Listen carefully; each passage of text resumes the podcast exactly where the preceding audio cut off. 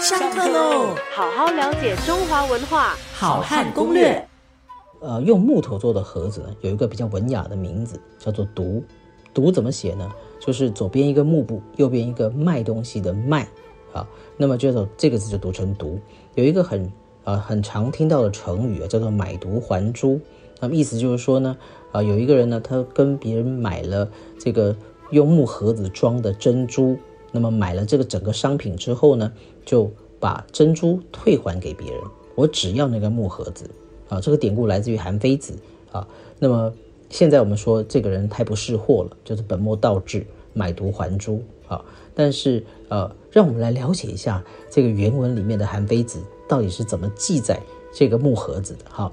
读这个原文，可能你们会觉得不太懂什么意思。我翻我直接翻译好了哈。就是有一个楚国人呢，他要卖。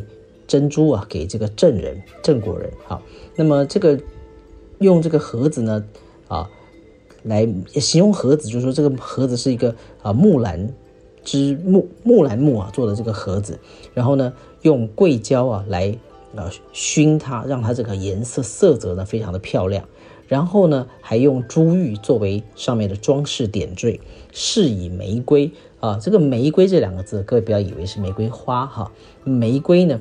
这两个字左边都是从玉部的，对吗？就是你们讲王部哈。那么现在讲王部，可是过去其实它它是都是形容美玉的颜色，所以呢都是呃跟玉有关的。所以饰以玫瑰，也就是说用非常漂亮的这个呃玉啊美玉来作为装饰。那么即以玉翠，那么还用翡翠啊作为这个呃点缀。所以确确实实哈，这整个木盒子是非常漂亮的。所以呢，这个证人呢买了这个整个商品之后呢，他说我不要珍珠了啊，我只要这个木盒子，木盒子留给我呢，珍珠还给你。这是韩非子的这个讲的这个故事。那么另外呢，还有一个跟盒子有关的故事哈。那么呃，也是跟《论语》有关啊。各位有听过吗？这个叫做啊。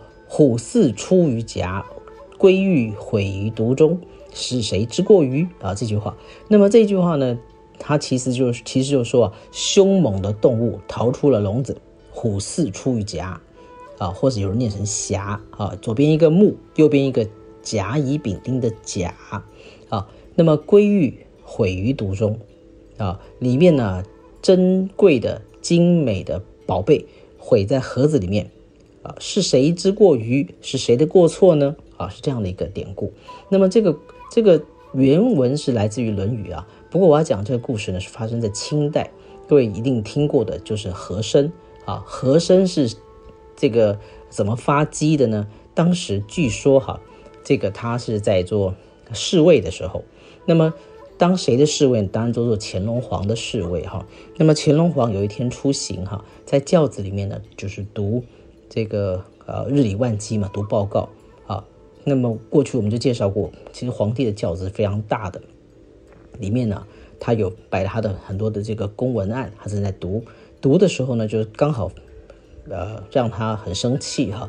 那么有听说有一个犯人跑了，所以皇帝呢这个乾隆皇啊就非常火大，就讲了啊，就嘟囔着啊《论语》刚刚的那段话，就说这个凶猛的动物逃出了笼子。啊，宝宝石啊，毁在盒子里面了。那么是谁的错呢？